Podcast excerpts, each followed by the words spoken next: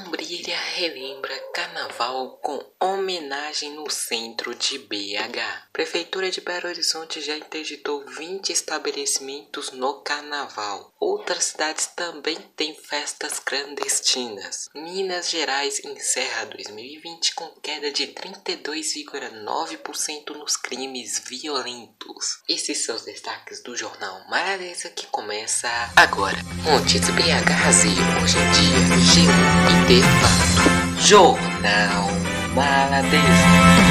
Então brilha e lembra carnaval com homenagem no centro de BH.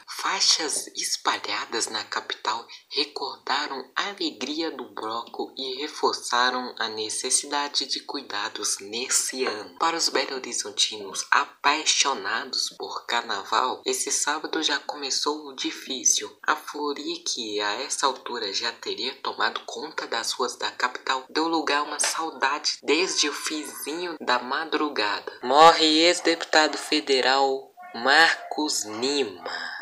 De acordo com a biografia da Fundação Getúlio Vargas, Marcos Guimarães de Cerqueira Lima nasceu em Itaúna no dia 25 de junho de 1946 e se mudou para o Rio de Janeiro. Ele tomou posse como deputado federal pela primeira vez em 1983. Ele também assegurou a oportunidade de participar da Assembleia Constituinte, que elaborou a Constituição Brasileira de 1988. Marcos Lima foi reeleito sucessivas vezes, ocupando o cargo de deputado federal até 2003. Prefeitura de Belo Horizonte já interditou 20 estabelecimentos no carnaval. Outras cidades também têm festas clandestinas. A Prefeitura de Belo Horizonte interditou 20 estabelecimentos por terem descumprido protocolos sanitários impostos pela administração municipal durante o período de carnaval. Segundo a Prefeitura, três multas no valor de 18 R$ 18.359,66 foram aplicadas. Os fiscais do controle urbanístico e ambiental realizaram na sexta-feira a interdição de 17 locais que não cumpriram o decreto. Uma multa foi aplicada nesse dia. Já no sábado foram aplicadas duas. Minas Gerais encerra 2020 com queda de 32,9% nos crimes violentos. Os crimes violentos caíram 32,92 em Minas Gerais ao longo de 2020 na comparação